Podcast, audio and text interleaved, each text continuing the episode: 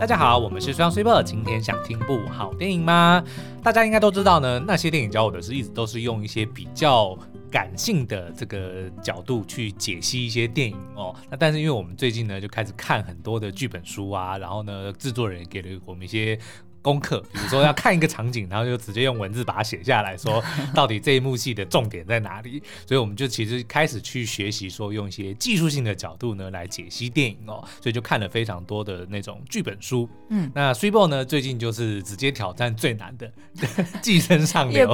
嗯，我觉得 应该是，算是就是近年来就是应该是讨论度，然后呢也算是呃杀出了一条血路的一部很特殊的电影啦。嗯，因为他在二零二零年就。是算是奥斯卡的最大赢家，嗯、而且不止奥斯卡，就是包含其他的影展哦，也都是呃四处斩获。比如说呃，他当时候就拿下最佳影片啊、原创剧本啊、国际影片最佳导演。嗯、那再来呢，他也拿下了坎城的金棕榈奖哦。对。那其实呢，他在二零二零年，其实当时候也传出了说他要拍影集版。嗯、哼那这个就是当初的编导。奉俊昊呢，他是要呃替就是替 HBO 制作这个影集，对，那他也跟 Adam McKay 一起合作。哦，Adam McKay 哦，就是当时拍那个千万别抬头大卖空。嗯对，还有为富不仁，就是那种会突然后设的对镜头解释剧情的那种风格。对，而且他好像通常都是比较喜欢这种呃真实事件的题材，对不对？对，然后比较黑色幽默，然后也比较犀利一点，嗯、所以我还蛮期待，就是看到他们两位合作的时候，哎，会端出什么样的菜哦？那其实呢，我们之前呃在两百三十一集的 Podcast，其实我们就有聊过《寄生上流》，但是那时候我们是用就比较偏。医学嗯的角度去聊，嗯、因为那时候就是好像是看了一本书，然后他是呃一位医师，他在写有关呃就是譬如说。电影里面的一些呃不同的疾病哦、啊，然后它就是所呈现的方式，然后它可以在里面做一些科普。对，那像《寄生上流》，他那时候就有写到，就是被杏仁核绑架，就是会突然暴怒的这件事情。哦，那后来应该用那一部叫做什么《怒呛人生》也很适合。哎，对对对，但因为就是两百三十一集的时候，那时候还没有怒呛人生嘛，对对 对，所以那时候就是用这个《寄生上流》的这个男主角哈，他就是在。就是电影的最后，嗯、然后因为某件事情，然后所以就，哎，应该是可以，应该可以爆雷了吧？这部电影有有一有一段年份了。对，就因为他自己的味道是被这个就是普社长觉得他是越界的，嗯、对，哦，就是他试图想要翻转他的阶级这件事情，其实他身上的味道，其实味道其实是藏不住的。嗯然后，所以呢，就是那时候我们就是用这个味道跟就是被杏仁核绑架，然后以至于最后的这个大逃杀戏嘛，嗯，对，它是怎么一个回事哦？所以大家如果有兴趣的话呢，也可以去收听两百三十一集哦。好，那呃，我们最近重看他的这个剧本书，还有他的分镜书，那这个都是喜乐文化出版的，所以大家如果有兴趣，也可以去找来看哦。嗯。那我们自己看了之后呢，发现跟电影做比较。大概九成一样哦，因为奉俊昊本人就是编剧跟导演嘛。嗯嗯，对，没错。然后，所以其实他自己在序言里面也有写说呢，早期的他会觉得很自豪，因为呢，在跟记者访谈的时候，他就会讲说：“哦，我自己当初写的剧本，嗯，还有我自己画的分镜图，应该呢跟电影最后呃所呈现的样貌是几乎没有两样的。”对。然后他觉得呢，这样子是就是。意味着就是说他这个人准备的很好，嗯、然后是呃，算那叫什么、啊？就是呃，执行的非常的到位，对哦，就是一切都是按照计划走。但是呢，到了后期，他自己有一点在反省，他就说：“哦、这样好吗？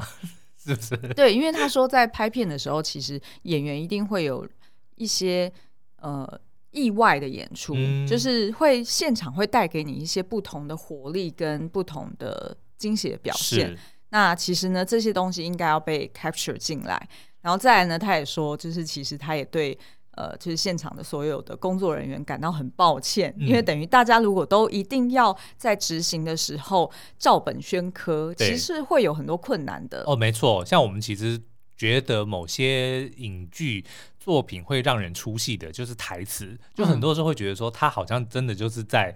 念台词，他并没有把这些台词内化。嗯、但是我觉得这有些时候不一定是演员的问题，对，对对，可能是导演的要求，或者说。就是，或者是当初编剧他可能在做填调的时候，他不是太清楚说那样子的人其实不应该会说出这样子的话。嗯、对，而且可能演员就算就算是当初那个编剧，他可能有个某某个演员的形象在心中下去去写，但是说实在，你并不认真正认识这个演员，对不对？嗯、所以你可能哦是他某一部作品你认识他，嗯、然后你就按照他的那个个性去写，但是当你他去演你这个角色的时候，你的台词他未必能够如就是完。的内化，然后自然的呈现出来，这个时候观众就会觉得，哎，好像这句话怪怪的，不太像是他会讲的话。所以其实奉俊昊他就有提说，因为他的就第一男主角其实是宋康昊嘛，嗯、然后所以他就呃宋康昊应该算第二，对，因为其实第一男主角应该是崔宇植这个角色。嗯、那他说呢，宋康昊的这个角色呢，他在现场就会有一些即兴演出，对，或者是他就把台词内化成他自己这个演员。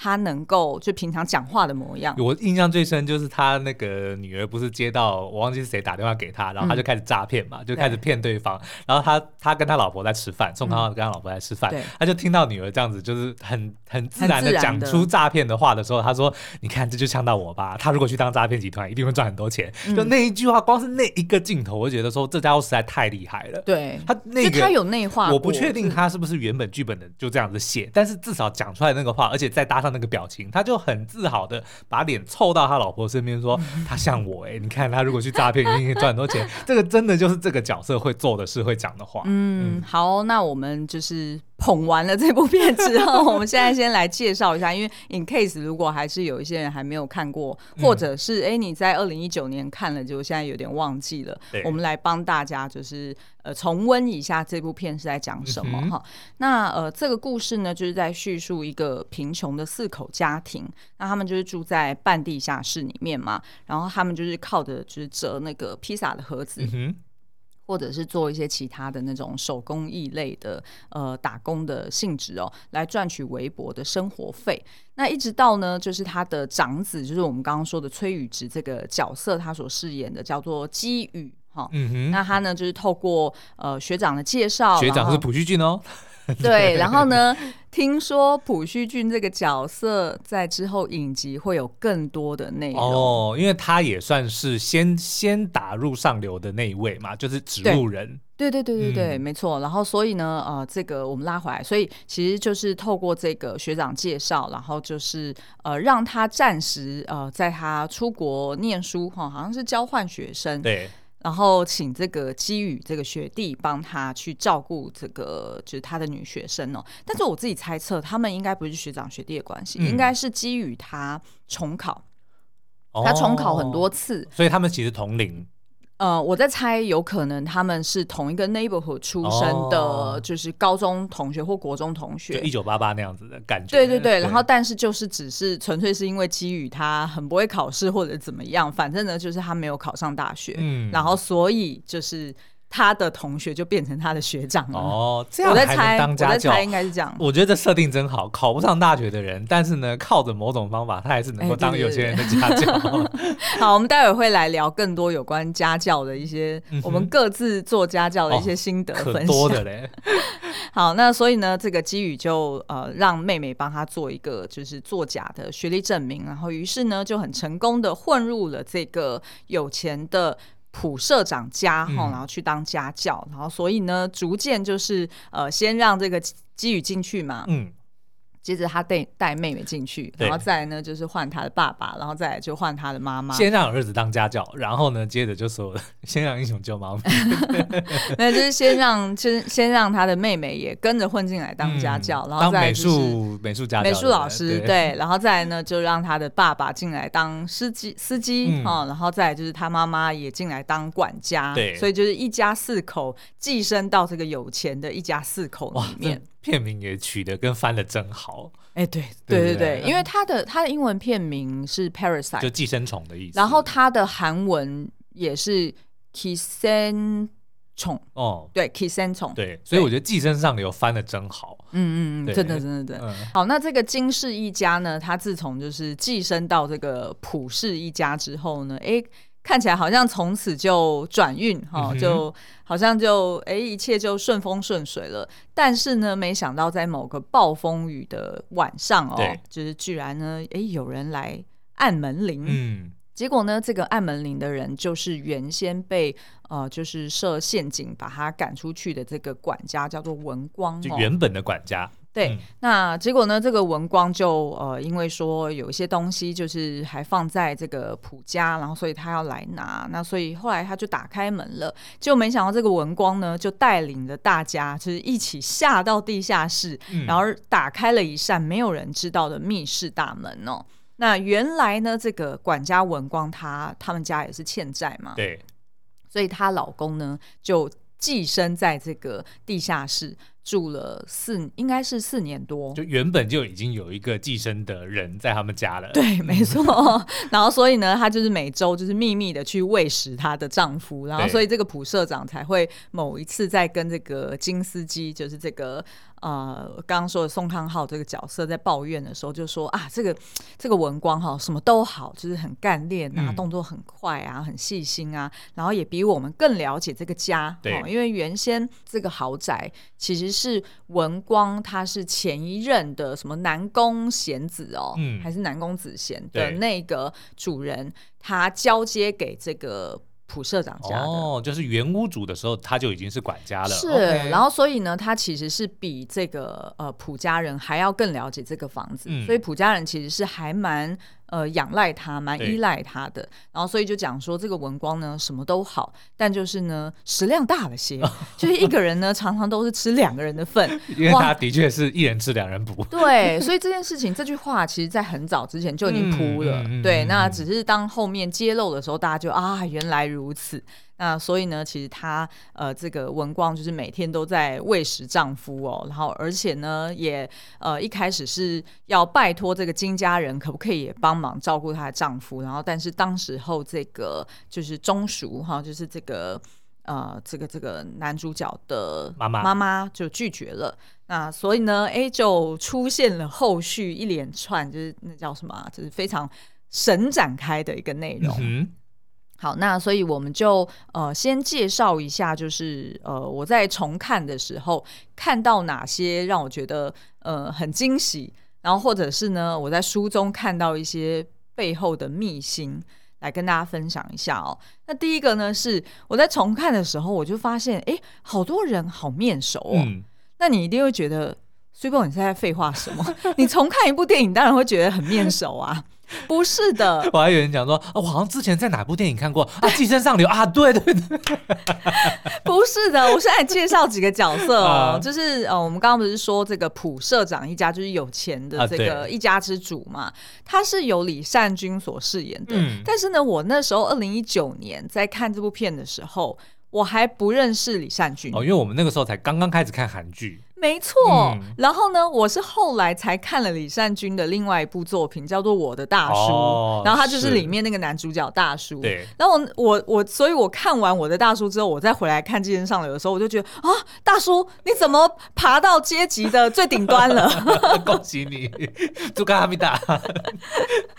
对，因为我的大叔里面，他就是一个被压榨的一个算是白领呃小员工嘛，嗯、所以算是前传的概念哦。对。然后他一样操着他非常浑厚，然后很 man 的这个嗓音，嗯、然后但是呢，哎，他怎么来到这个寄生上流的时候，哇，整个人都不同了。对，对，所以我就第一个看到他，我就觉得很很傻眼，觉得说哇，他真的演技真的很好。第十届桃园电影节即将在九月二十八日正式开幕，影展期间将会播映来自德国、奥地利、摩纳哥。法国、瑞士，甚至是台日合作的片单哦。而这次的焦点影人呢，不仅有多次代表土耳其参加奥斯卡最佳国际影片，还曾经拿下坎城最佳导演奖的席兰导演必看作品，以及帽子歌后凤飞飞主演的经典片单。而且呢，观众也可以选择参加大师讲堂，还有露天电影院哦。这次桃园电影节总共有爱、去、桃三个主题，其中桃这个单元是以大学新锐创作者所组成的毕业联展。为台湾影视产业注入新血，也是台湾影展首次有这样子的主题。像我印象最深刻的是有一部叫做《潘尼克》的故事，讲述一个画家参与科技公司把作品具象化的实验，但却把作品变成活生生的怪物在城市中流窜的恐怖故事哦。嗯，另外还有一个呢，让我很期待的，叫做丘比特爱情股份有限公司。它的故事设定很特别哦，是要让客户被员工丘比特爱上，就可以马上摆脱单身，但同时呢，却会让丘比特本人保持单身哦。所以呢，当有一个渴望恋爱的丘比特菜鸟来到公司报道的时候呢，他就会因为工作的职责还有个人的渴望而陷入了两难。哦，原来如此。嗯，果真学生们的创意真是天马行空。这次总共有来自八所大学的二十九部作品将会在影展中放映，欢迎点击文字说明栏里的链接去看更多哦。那第二个呢，让我觉得很讶异的是，这个一样是普家人的这个女儿，嗯、那个长女哦，叫做郑之苏的这个演员。呃，她饰演这个长女叫做多惠。那这个长女呢，她在电影里面的角色就是她喜欢上这个基宇嘛。对。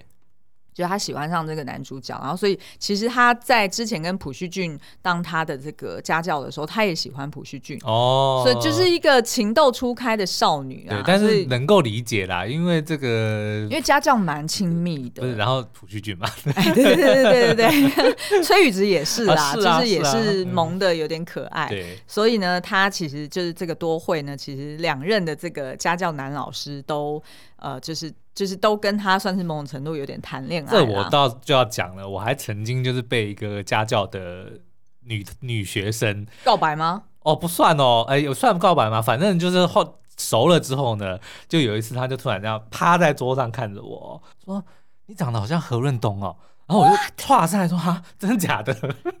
虽然心中很开心。等一下，请问你那时候是几岁？我那个时候是大学，应该是一二年级，所以大概是十九二十岁左右。就是我之前看过你的，就是加拿大的那个身份证。对对对，然后你健保卡还是身份证？所以那上面有照片啊。你不记得我那时候拍一张，我回台湾拍第一张那个健保卡的那个证件照，长得就很像张耀扬。呃，对对对对，那张超像张耀扬。所以你曾经也像何润东，曾经也像张耀，然后也像周星驰，然后现在就变这样子。对，反正就是呢，我认为，然后然后。因为那个那个，我其实守的那个分际还蛮蛮严的，你知道吗？嗯、就我觉得这就如果他是高中生吗？他是。高中生，对对对，就就如果不小心，我觉得会出大事的那种，所以我就假装听不懂，我说何润东是谁？我不知道是谁，然后他就冷掉，对不对？对，就冷掉了。对，但是我就是说，这种其实的确是发生。为什么？因为家教都是很亲密两个人，嗯，对不对？因为通常就是家教，而且要很靠近。对，然后呢，像我去家教，的确有蛮多的都是，不管是男女哦，就是妈妈就是都会不在家。他们就是要刻意要就要确保说他不会打扰你们上课这样子，哦、嗯，所以的确是蛮容易擦枪走火的。哎、欸，对，而且你知道那时候，就是我觉得他呃导演他设计这个，既然你都聊到家家教，嗯、我们就直接先来跳来讲家教。嗯、我本来想要讲其他的演员，但没关系，我们待会再聊。就是呢，这个崔宇植啊的呃饰演这个金基宇，他真的蛮聪明的，就是他应该就是很会钻漏洞，嗯、然后很会。呃，走捷径，走捷径，然后所以呢，他就是在跟朴叙俊呃，就是交接这个女学生的时候，朴叙俊那时候就就就很认真的跟他讲说，就是呢，她真的很可爱啊，这个多会，对，就是傻傻的，然后很乖巧。那我打算呢，就等到她上大学的时候，我要正式跟她告白，哦，然后要跟她交往。那当然，你会说朴叙俊那个角色铁定也是看中他们家很有钱嘛？也不能这么说。因为事实上，我觉得是的，因为的确就是呃，后续你看崔宇植他在跟多惠就是互动的时候，嗯、他的确就是在重复朴叙俊做的事情，哦、也就是呢，他一开始一就是到他家的时候，他得要证明说他是一个很厉害的家教，嗯、因为毕竟他的学历其实是捏造的，对，所以他得要摆出那样子的态势。所以一开始呢，就是当呃，就是对方这个普太太有要求说，哦，你们第一次上课，我想要在旁边看，嗯。然后，所以就是进到多惠的房间，然后就让多惠先做一个考题，对哦，就是意思是说，哎，我先测试你的，的水准，呃，对，就是你的呃状况到底在哪里？那多会呢，就是写一写，然后就回去再翻到前面一题，然后再重新写那一题。嗯、然后呢，他就趁机，就是这个机遇，就趁机赶快叫停，然后就跟多会讲说，嗯，我注意到你就是翻回去写第十四题，那怎么了吗？然后这个多惠就很没有自信嘛，嗯、因为多惠的功课一直都很不好，对，可见他之前跟朴叙俊一定就是就是都在谈恋爱，并没有真的认真在工、oh, okay, okay, 在念书啊。嗯那所以呢，这个多惠就讲说，嗯嗯、我不该重写吗？嗯，还是写错了吗？然后这个基宇呢，就马上就一手就把他的那个脉搏对、哦、拔起来，然后这时候这个普太太其实吓到哦，嗯、因为等于你就是摸人家怎么突然摸人家女儿这样子，然后他就是等于帮他把脉，然后就讲说，你知道吗？考试的时候。重点就是在气势哦，气势一输了，那你后面的节奏就乱掉了。对，然后他的意思就是说，哦，你不可以这样子很没有自信的，还要回去再重新写。其实他在他在讲的其实是打嘴炮的东西，嗯、对不对？其实是没有没有什么，就是他只是摆出一个态势，对，然后讲出好像好像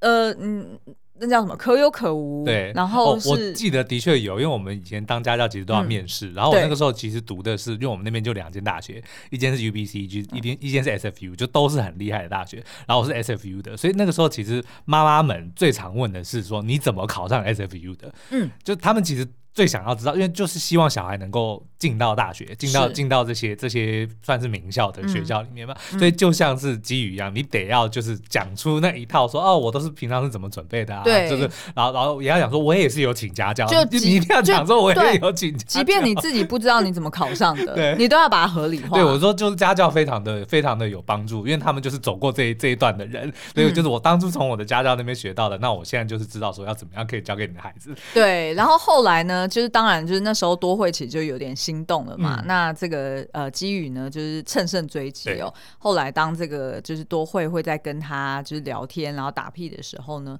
哎，就是在吃他妹妹的醋，就是吃这个基宇的醋，因为基宇不就是把他的那个妹妹给介绍进来嘛，然后多惠那时候还误以为就是对方是他的女朋友，哦、然后所以就有点跟他家教老师在吃醋一样。对然后这时候呢，哎，基宇就是呃很可爱的就用。呃，就是一个譬喻哦，他就讲说哦，没有错啊，那个美术老师是很漂亮啊，那她就像漂亮的玫瑰，嗯、呃，但是你呢？哎，他就不就是不演出来，然后他就直接写在那个就是他们的考题上面，uh huh、然后写了之后，然后就让多惠笑出来了。对，然后大家就很好奇说，哎，那到底这个演员崔宇植他当时候在笔记本上面写了什么？因为就是譬喻说，哦，就是他自己的妹妹，就是这个美术老师像玫瑰，嗯、那所以多惠是说像什么？像山茶花还是像什么？小叮当。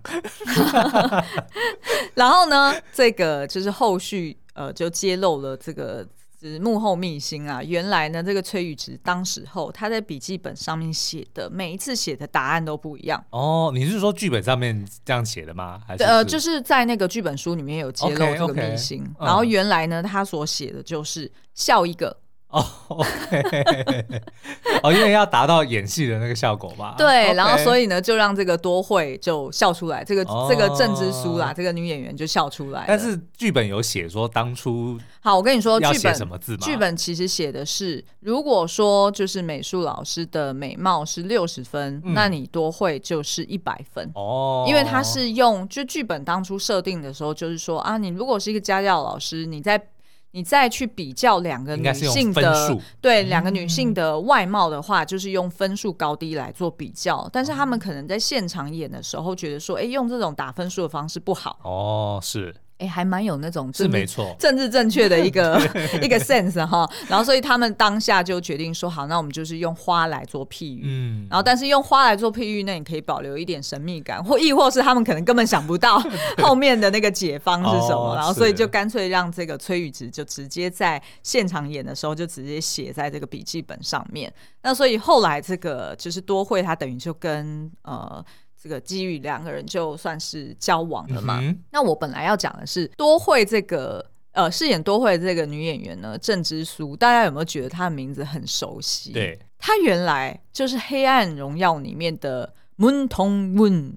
哦，文童莹对，哦、文童莹的小时候，哦、真的吗？嗯、哦，就是比较有一点那个短头发，对，然后就是被霸凌的那一个，哦，原来就是他演的耶。OK，嗯，那他其实没怎么变哎，没怎么变啊。但是我们当初。就毕竟我们在看《寄生上流》的时候不知道嘛，所以现在再重新回头看的时候，我就一直觉得说他真的看起来好熟悉，但是到底是谁呢？是，然后一查他的名字才知道原来是文同珢。哦，哎，那剧本里面有讲说为什么要让这个子宇去当呃崔子宇去去当家教嘛？哦，好，其实有的，因为呢，奉俊昊其实是说，就是他自己以前在读书的时候，嗯，就是他在大学生的时候，他就当过数学家教，对，然后他就去过那种人家有一栋那种花园别墅上课，哦，然后而且那个别墅的二楼还有那种 桑拿，是，就是那种桑拿室，所以呢，他还记得他在跟女主人面试的时候啊，以及那种大理石地板的触感啊，嗯，然后还有那种房子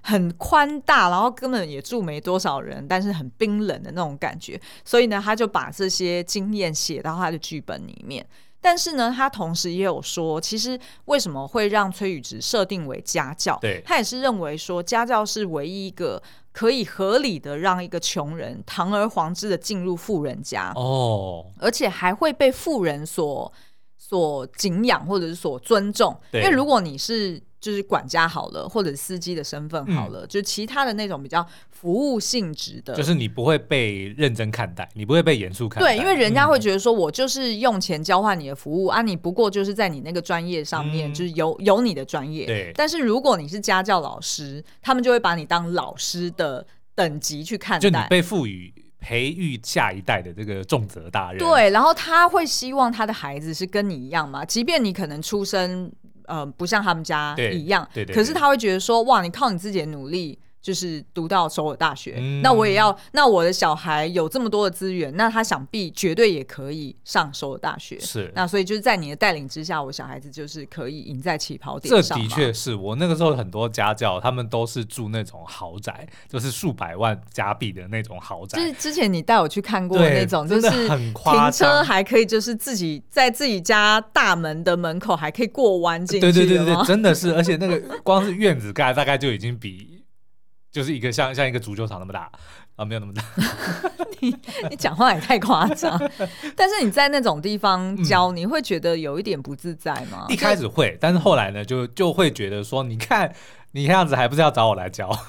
而且其实他们都会准备好那些什么水果啊，或者是这要看这要看妈妈在旁边，不一定这要看妈妈。哦，但是通常也都是由妈妈去面试嘛，对不对？对，对，嗯，了解。我自己在台，呃，我自己是在，哦、呃，应该是大一的时候有当过家教，嗯、然后就是因为我是外文系的嘛，所以我那时候就是很理所当然的就教英文，然后其实也很感恩自己选择 就是外文系，因为 英文家教这件事情其实真的普遍性很高，对，就是跟数学家教应该算是并列。就比较少有国文家教，或者是比较少有其他的科系的家教。倒不会哦，我那个时候其实教蛮多，是教化学，很奇怪哦，真的啊，嗯，哎、欸，反而在台湾，至少我那个年代、嗯，化学家教比较少。化学跟英文，我有那个时候也是教英文哦，对，但是也都是华人，都是华人，对、哦。然后有一次就是去顶替去教物理。然后就超级不会，我还记得非常清楚，就是要算 velocity，就是算那个我忘记中文叫什么了，嗯，反正就是速度嘛，速度其实有分正跟负嘛，嗯、对，正负就是往前，然后负就是往后嘛，嗯、然后就算算算算算，哎，结果出来答案都对哦，然后就就就很很高兴嘛，嗯、对不对？就翻到后面去检查答案，一看为什么人家答案是负的？然后我是正的，然后我忘记什么了，反正就是因为对方好像大概也就是就是十几岁的女生，然、嗯、后我就随便你就胡掰了一个什么东西，说哦对啊，你只要把它这个正负颠倒就对了，因为反正你刚好数字蒙对，数字是对的，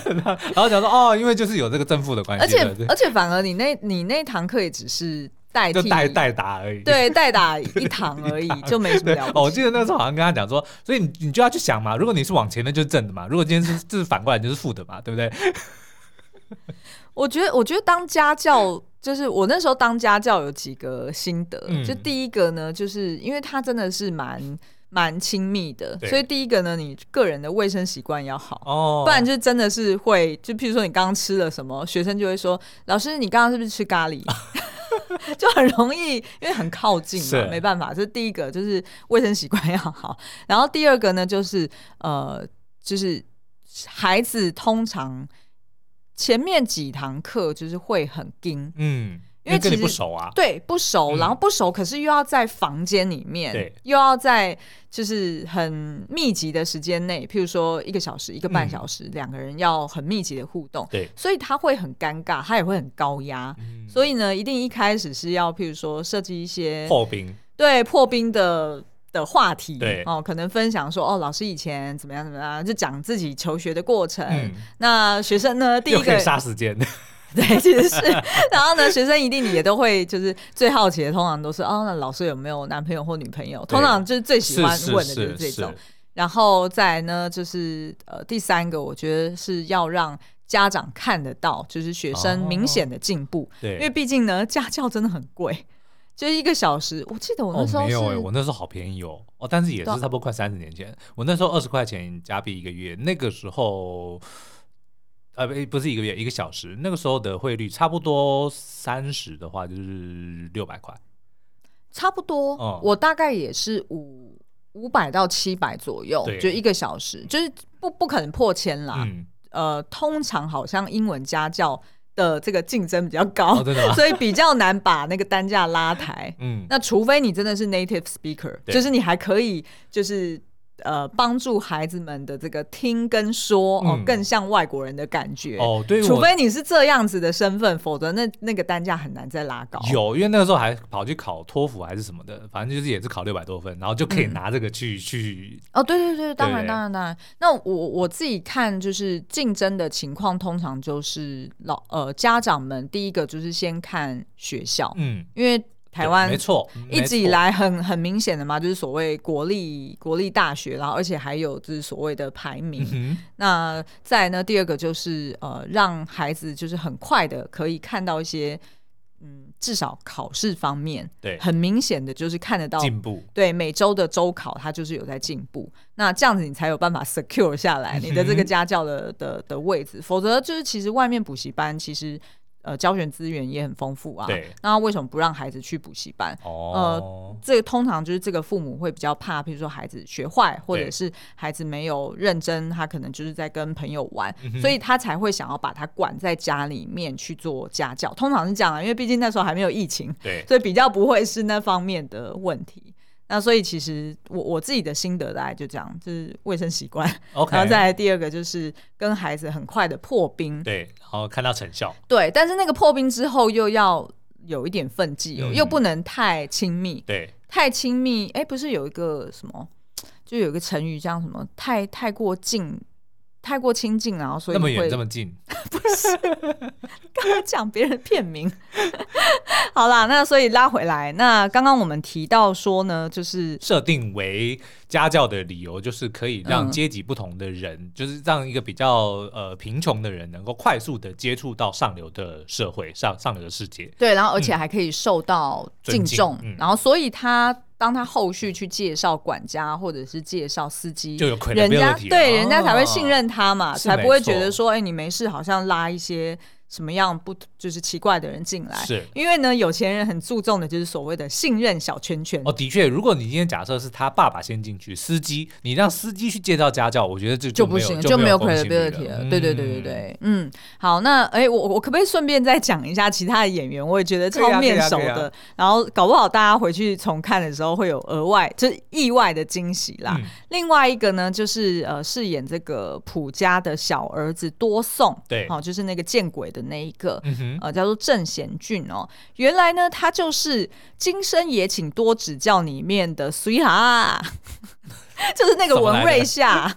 哦，你没有看《今生也请》哦，那是我看的，不好意思、uh, 混在一起了。反正就是他是里面男主角的小时候。哦，OK，对，然后再来呢就是那个呃就是金家人，嗯，金家人的那个妈妈呢，原来就是。呃，韩版的《想见你》，对，走进你的时间里面，陈韵如的妈妈，uh-huh. 就是大家都觉得她演的很好的那个演员，叫做张慧珍，对，好，然后呢，再就是呃，那个刚刚我们说被赶走的那个管家叫做文光嘛，嗯、他原来呢是。我们的蓝调时光里面的恩喜哦、oh,，OK，他我也很喜欢那位演员。对，然后你知道导演就是他分享说，为什么他要找这个演员，嗯、就是因为他说这个李真莹哈，就是这个演员的名字，他之前有演过一个音乐剧，对。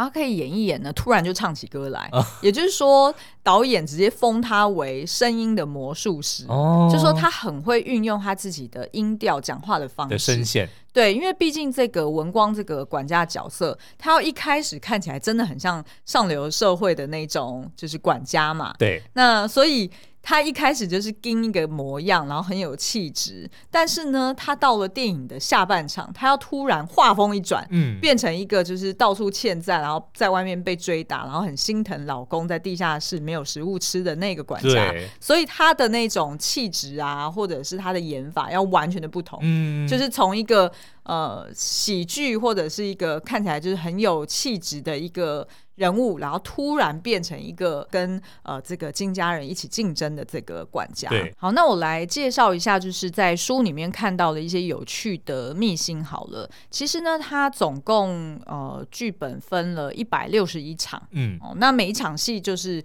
你就想象，就用比较简单的。的讲法就是换一个场景，就算是一场戏。对，嗯、那它每一场呢，大概就是三十秒到三分钟。对，因为我还就是对照的这个电影去计算呢。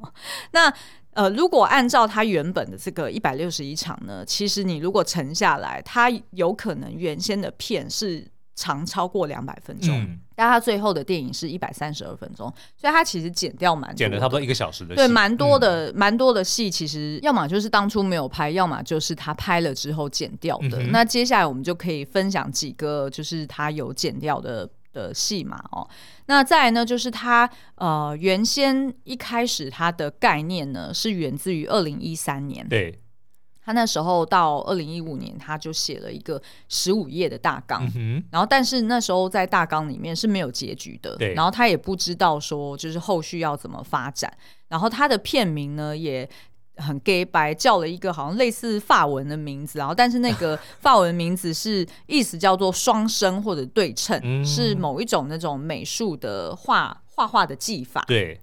然后因为呢，就是因为他。原先一开始的这个剧情大纲，它其实是设定两个家庭，就是富人家跟穷人家对决的故事。嗯、那所以是到后来慢慢慢慢发展，才出现了地下室的人家。哦，第三个家庭。哎、欸，对，没错。嗯、那他是怎么想到这个的呢？他就是在某一天，就是在二零一七年的时候，然后那时候他就是要开始着手写这个剧本嘛，嗯、真正跳进去去写对白。然后他才联想到说，呃，就是他在一边开车，他就一边想说啊，那如果我的故事后面的这个大结局或者这个最精彩的戏嘛，如果是设定说这个有钱人家在不知情的情况之下，嗯，然后有呃两对。穷人家在他们的豪宅里面一决，对一决胜负，所以那好像会很精彩。所以就不是富人跟穷人对决，而是两对穷人在富人家对决。对，然后他觉得这样子更有那种讽刺的意味。对，那所以呢，他就哎联想到说，好，那我就可以设计一个在地下室的一家人。哦，你知道这又很像什么吗？就是以前比如说古罗马，对不对？就看那个角斗士们在下面在下面对决，但是有钱人就在上面看，对，对不对？对对对，就是更能够凸显就是。呃阶级的差异，对阶级的差异，然后以及那种可悲感嘛。嗯、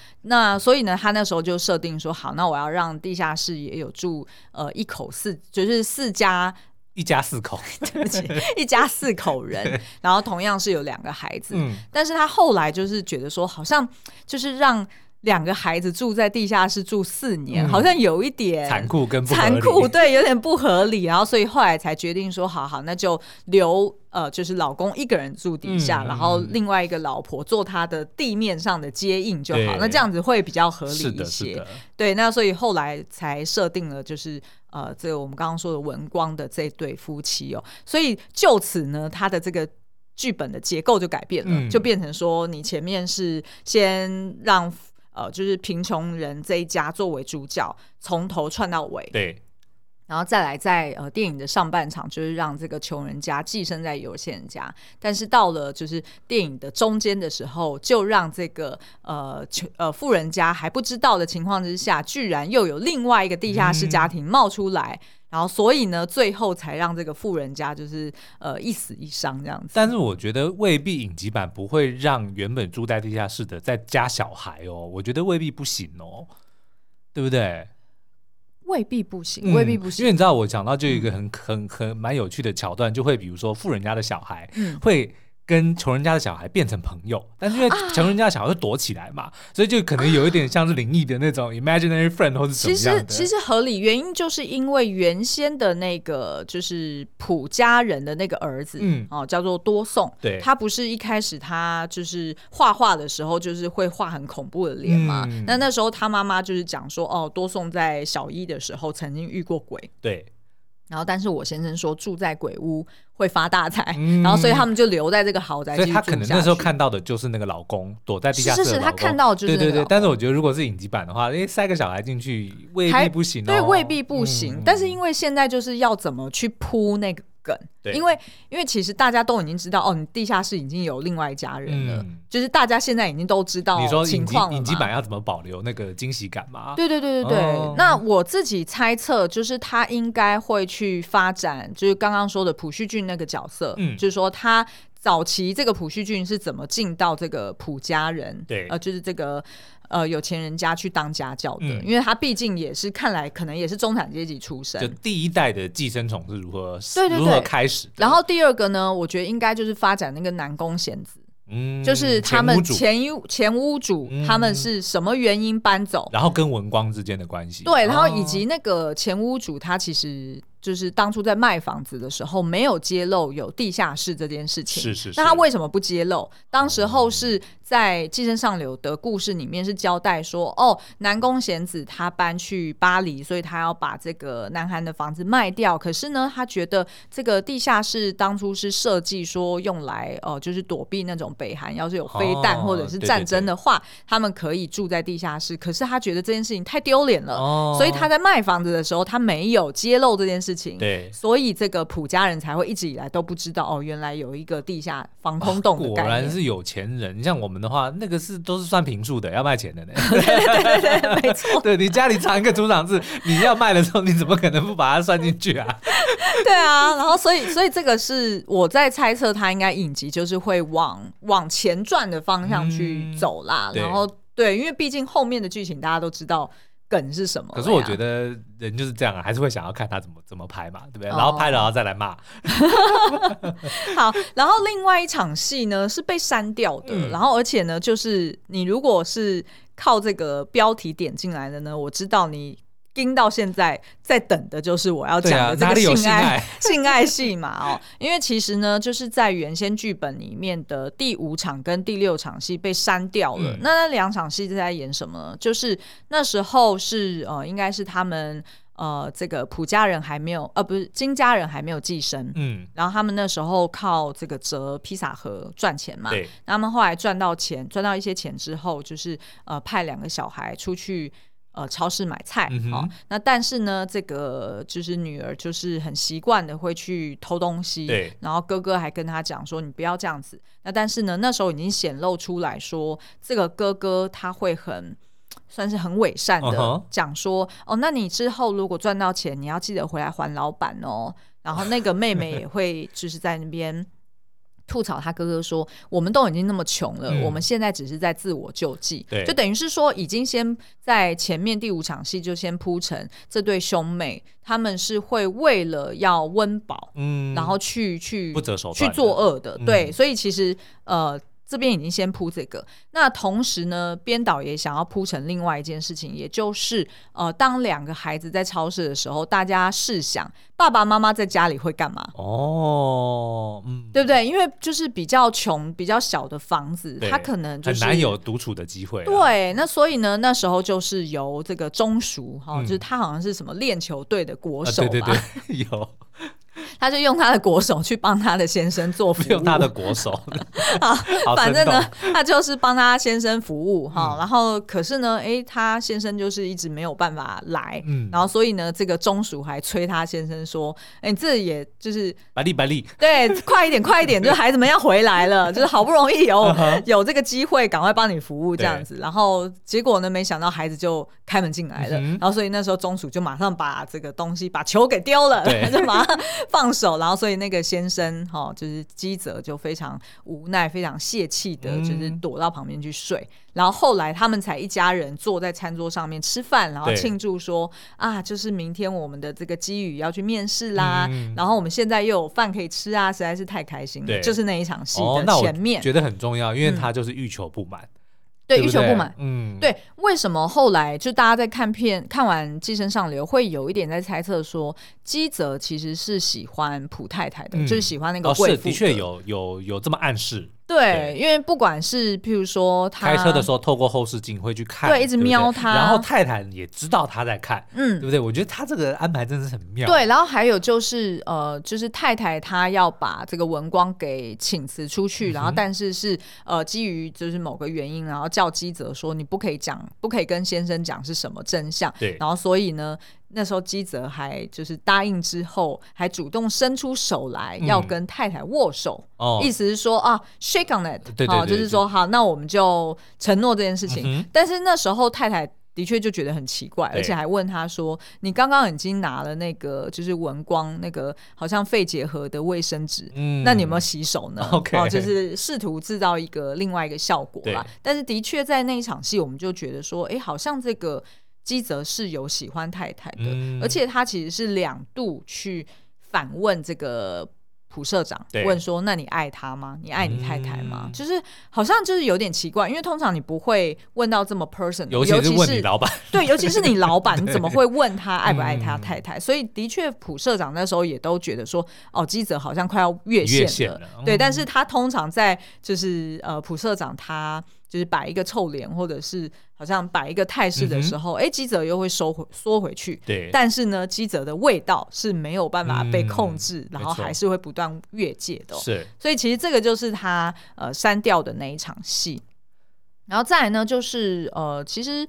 我、呃、看到那个就是编导他也有在呃讲说，其实，在第七十二场戏，也就是文光。呃，这个管家他被辞退之后，嗯、他再回来求助，哈、哦，就是在暴风夜的那个夜晚去，呃，就是按门铃。对其实他说那一场戏以后，其实呢，大概就是他在完成剧本的最后三个月，嗯，爆冲式的把它写出来。哦，因为其实他是二零一八年五月拍的，对，然后他是在二零一七年的年底。就是 Q4 把它就紧急的把它完成，医院已经要准备开拍了，然后 但是还没有结局。没错没错，所以他那时候其实就是想了很多不同的情节。好幸福哦，没有结局还可以开拍。对，然后重点是他可以在十五页的这个大纲的时候，就是大概二零一五年的时候，他就拿去给制作公司了，因为他是奉俊昊啊。对，然后就已经跟制作公司讲好说啊，这个就是我下一部新作品，因为就是在另呃他的。他当时候正在后置的一部片，就是 Netflix 上面的那个《玉子》嘛。嗯，对。那他，所以他就是那时候在后置的时候，他就决定说：“哦，我下一部作品就是要拍《寄生上流》。对”所以呢，他就回到我们刚刚说的，他就是在呃，就是呃，文光按门铃的那一场戏以后，嗯、大概就是电影的下半场，就是。呃，导演他在就是完结剧本的最后三个月去把它完成，哦、然后那时候呢，就是这个呃访谈的人就问他说：“哎，那导演你是不是设计这些角色，其实他们的名字是不是有一些深意？”嗯。那导演就有提到说，对啊，像是文光这个角色就很重要，因为他其实是破坏这个金家人他们寄生上流计划的一个最关键人物嘛，对不对？那所以呢，这个他说文光呢，他就帮他想了一个名字，就叫做门狂。嗯，门就是大门的门，对，然后狂就是狂狂妄 狂放的狂，因为就是他的那个韩文的。汉字意音音译就是也可以写成门狂，然后他说为什么这样设定，就是因为他说文光这个角色，你就把它当做你在打电玩的时候，他就是那种突然出现，然后改变整个游戏规则的那种、嗯、那种角色，那种人物，大魔王。对，就是大魔王。然后，所以呢，这个就是文光这个角色很重要，所以他才给他取一个就是比较就是犀利的名字。那我觉得他应该有看过《鬼店》The Shining，就是那个 Jack Nicholson 那个 Where's Johnny？哦，你说敲就是门狂，把那个门直接砸烂，然后就探头进来的那个。对对对对对对。然后，而且他有提到哦，就是原来啊，那个呃，就是金家人，嗯，他们的。呃，那那对兄妹他的名字不是都有一个鸡吗？对，其实爸爸也是嘛，嗯、爸爸的那个名字的中间也是一个鸡嘛，哈。基本的基，然后再就是那个太太是叫做钟熟嘛，哈、嗯，那所以呢，那个记者就问导演说啊，这个鸡跟钟是不是有什么特别的用意？嗯、因为其实呢，这两个字就跟韩文的寄生虫的音其实是一样的，寄生虫，寄生虫，对对对。然后导演也也说是没错哦，你这不是你蓝色窗帘哦，的确，他当初设计的时候就是有一点像是要跟这个片名去做一个，哎，那跟我们跟我们现在在学那个。剧本一样哎，我们的我们的女主角的名字就是剧名的。好，然后再就是他当然也有提到说，就是其实他也是呃想要去，就是在设计结尾的时候，他也在挣扎说，那他到底是要是一个喜剧结尾还是悲剧结尾？嗯、所以他其实，在呃，温哥华那时候，他就是在那边待三个月，然后去把这个剧本完成哈、嗯。然后他那时候就是说，他在想的时候呢，呃，某一天他就走到一个红绿灯前面，然后就突然联想到说啊，或许我可以让最后这个父子呢是呃，也用摩斯密码去沟通、嗯，就如同那个文光的先生，他跟这个。啊、呃，就是普家的这个小儿子用摩斯密码沟通的感觉一样，然后他就突然就发现说：“啊，我的寄生上流会变悲剧哎，哦，好像这样子也还不错哦。嗯”然后所以才设定了就是最后那一段。对，但是我们没有办法想，没有办法确认说他爸爸是不是还在那里嘛？没错没错，因为你如果回想那个最后一段，真的是很像是我们说的飞页，嗯，就是很像是另外加上去。你有没有觉得？对，就是当那个。呃，就是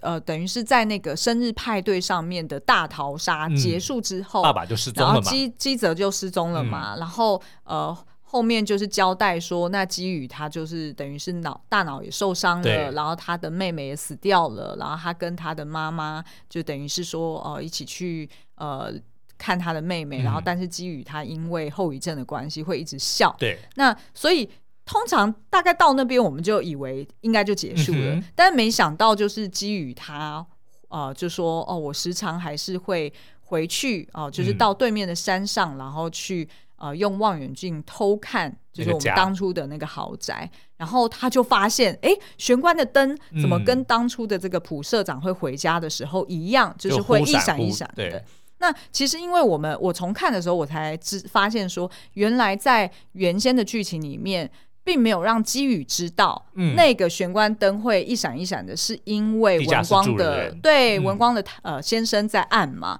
那所以其实是呃基泽知道的，就是那个爸爸知道。嗯、那后来爸爸他不是下到了地下室去住吗？对对对，那所以他就用这个方式去跟他的儿子沟通。他每天晚上都去按，对、嗯，希望某天他的儿子会发现这件事情。嗯、然后所以等于是这一场戏当初在看的时候，就觉得好像有一点像是另外嫁接上去的，对。就感觉好像